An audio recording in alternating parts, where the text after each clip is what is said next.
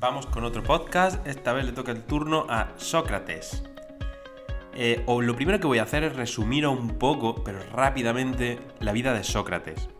En primer lugar, era hijo de un cantero de Sofronisco, era hijo de un escultor, digamos, y de una matrona, ya sabéis que eso va a ser muy importante. Durante su infancia, pues recibió una educación más o menos normal dentro de la, de, la época en la que vivió en Grecia. Estudió literatura, música, gimnasia, las cosas que se estudiaban en aquella época. Antes de dedicarse por completo a la filosofía, trabajó un poco como albañil y escultor junto al padre.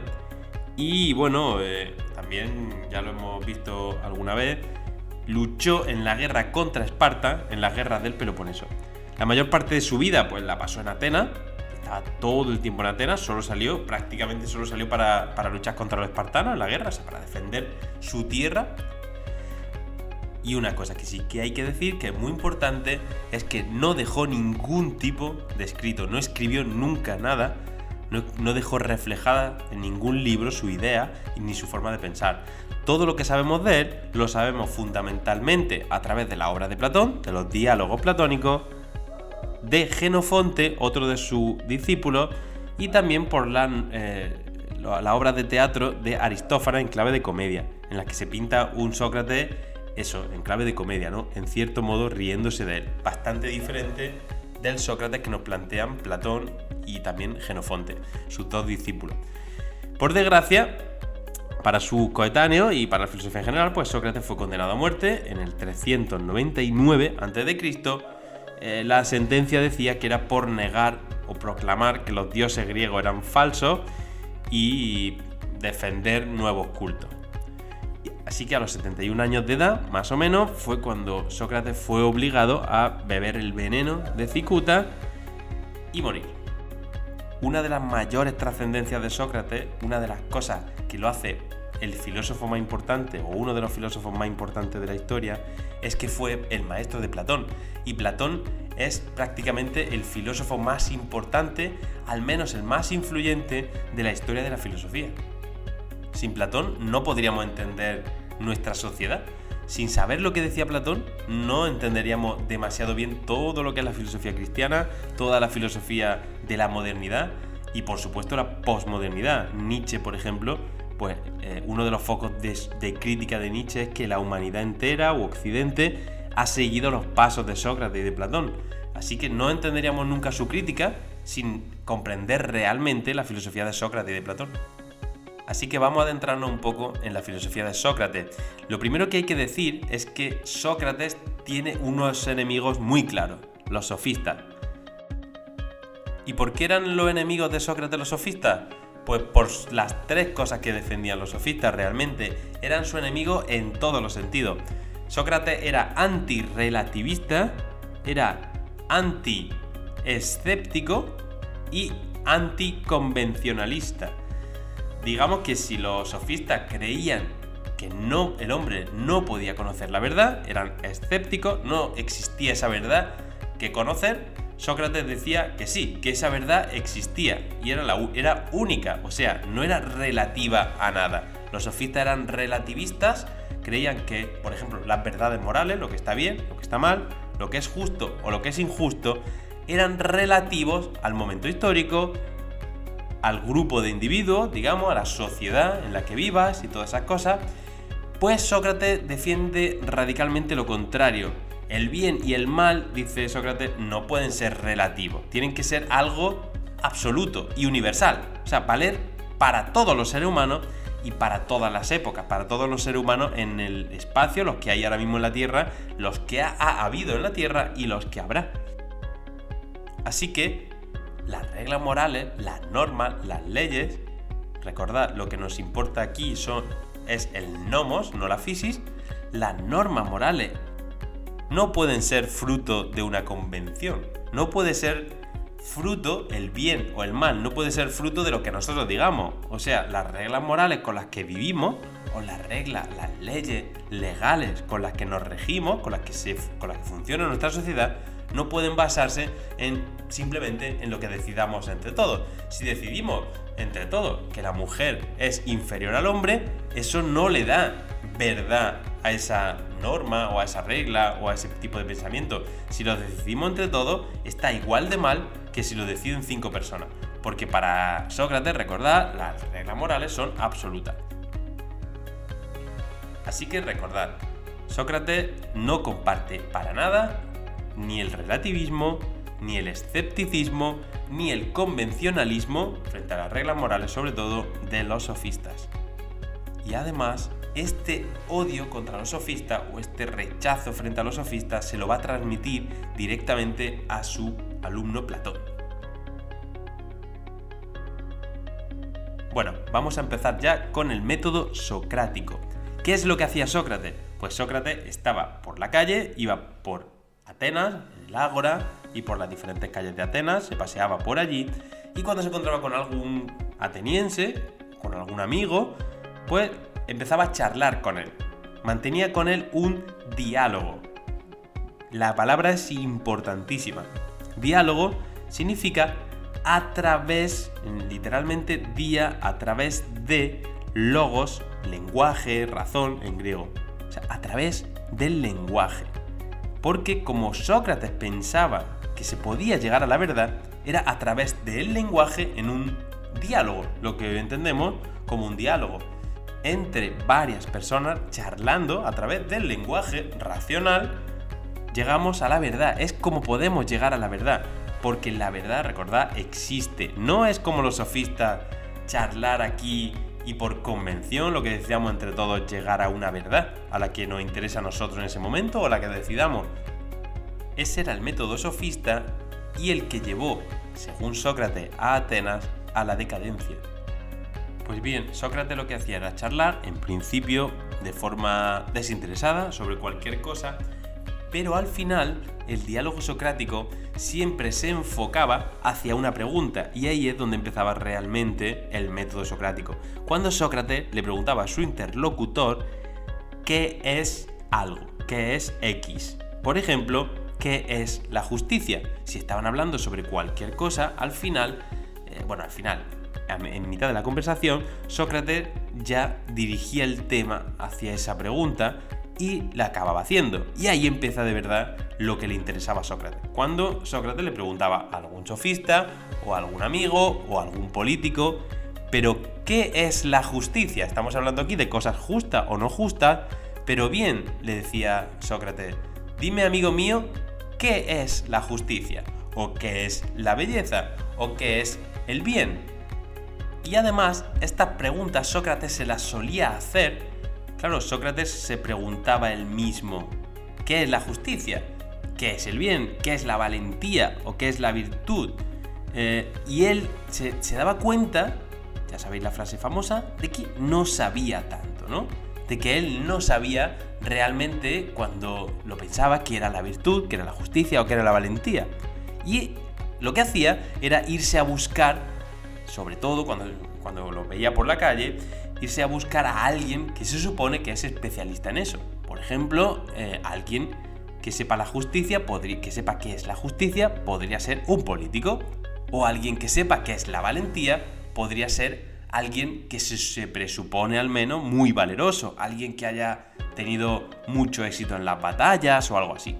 Y de lo que se daba cuenta, aquí viene la primera parte del método socrático, la ironía, de lo que se daba cuenta Sócrates era de que esa gente evadía un poco la pregunta, que respondía dando ejemplos y que realmente no sabía definir exactamente qué es la valentía, qué es la justicia, qué es el bien, ni nada de eso. Y que muchas veces daban ejemplos o características contrarias. Entonces, por ejemplo, en un diálogo hablando sobre la valentía, un supuesto experto en valentía, alguien muy valeroso, le dice que la valentía, pues que es estar en, la batalla el primero en lanzarse rápidamente en primera fila, por una persona valerosa, pero que la valentía también puede ser, a veces también puede ser justamente, por ejemplo, no aceptar una batalla, retirarse en la batalla o cuando alguien te haga una afrenta, la valentía puede residir justamente en quedarte quieto y no entrar en esa guerra. Entonces, ¿cómo podía ser que la valentía se definiera algunas veces como hacer algo y hacerlo el primero y otras veces no hacer nada? justamente quedarte quieto, ¿no? Rechazar la posibilidad de acción o de guerra o de batalla. Y lo que conseguía Sócrates con estas preguntas y llegando a arrinconar un poco al contrincante o a la persona con la que dialogaba, lo que conseguía es que la persona se quedara un poco como en shock, perpleja, un poquito extraña, se sentían bastante incómodos, pero la incomodidad propia y buena, que es la que buscaba Sócrates, de el reconocimiento de la propia ignorancia, o sea, de reconocer a ti mismo y a los demás que no sabías tanto como se supone que sabía, o que en realidad, ya sabemos, otra vez hay que recordar la famosa frase de Sócrates, solo sé que no sé nada. En realidad, no sabemos tanto. Gracias a este primer paso, a este primer momento del método socrático, nos damos cuenta de que estamos en un cierto error, que estábamos equivocados y que vivíamos pensando que sabíamos claramente lo que es el bien, lo que es la justicia, porque estamos todo el tiempo diciendo, eso es injusto, esto es justo, o lo justo es, o yo me merezco por justicia, pero en realidad no sabemos, o al menos no tenemos claro qué es la justicia, qué es el bien, qué es ser valeroso, qué es la valentía, qué es la virtud, qué es quién es alguien bueno, qué significa que alguien es bueno. Y una vez que hemos destruido un poco o deconstruido la verdad que pensábamos o lo que pensábamos, empieza el momento de reconstruir, el segundo paso, el segundo momento del método socrático. Y este segundo paso es el que propiamente se llama mayéutica. Una vez que nos hemos liberado, que hemos purgado la falsedad o el error de nuestra alma, de nuestra conciencia, de nuestro conocimiento, ahora ya podemos empezar a buscar de verdad la verdad. Nadie va a encontrar la verdad si, piensa que ya la tiene. En cambio, una vez que nos hemos liberado y nos hemos dado cuenta de que no la teníamos, ahora empieza el momento de encontrarla. ¿Cómo propone Sócrates que encontremos esa verdad en este segundo paso? Pues a través también a través del diálogo. Igual, que la primera parte se trata de seguir dialogando entre dos personas y a través del diálogo recuperar, sacar o excavar dentro de nosotros para encontrar esa verdad que según Sócrates ya la teníamos ahí dentro, en cierto modo. Lo que tenemos que hacer es mirarnos hacia adentro con una linterna para buscar de verdad dónde está esa verdad. Y desde aquí, ya desde dentro, es donde llegamos, según Sócrates, a realmente desvelar la verdad. Desvelar significa quitar el velo, algo que estaba ahí ya escondido, según Sócrates, dentro de nosotros, dentro de nuestro interior, está la verdad, pero está de forma velada, con un velo encima. Y lo que hay que hacer es desvelar, pero ya estaba ahí. No hay, la verdad no es algo que haya que construir como por ejemplo mm, opinarían los sofistas. No es algo que tengamos que decidir entre todos, está ahí y lo que tenemos que hacer es descubrirla, eso es iluminarla. ¿Cómo se ilumina? En este tercer momento, ya que se llama la definición. Se ilumina o se desvela o se descubre delimitando, sintetizando toda esa, verdad en, en un concepto. ¿Qué es el concepto para Sócrates? Pues una representación universal y abstracta de algo. Por ejemplo, la justicia, la belleza, la verdad, la valentía. Todo eso, todos esos conceptos lo que hacen es representar, digamos, esa verdad, esa verdad que está dentro nuestro. Por eso, para Sócrates, descubrir la verdad es encontrar las definiciones de esos conceptos generales y abstractos y universales. Y esto son las antípodas, es lo contrario de lo que opinaban los sofistas. Porque una vez que nos hemos deshecho del error, la primera parte del método, hemos encontrado dentro de nosotros mismos la verdad, la segunda parte del método, viene la definición de ese término o de ese concepto en palabras, que es el tercer paso del método.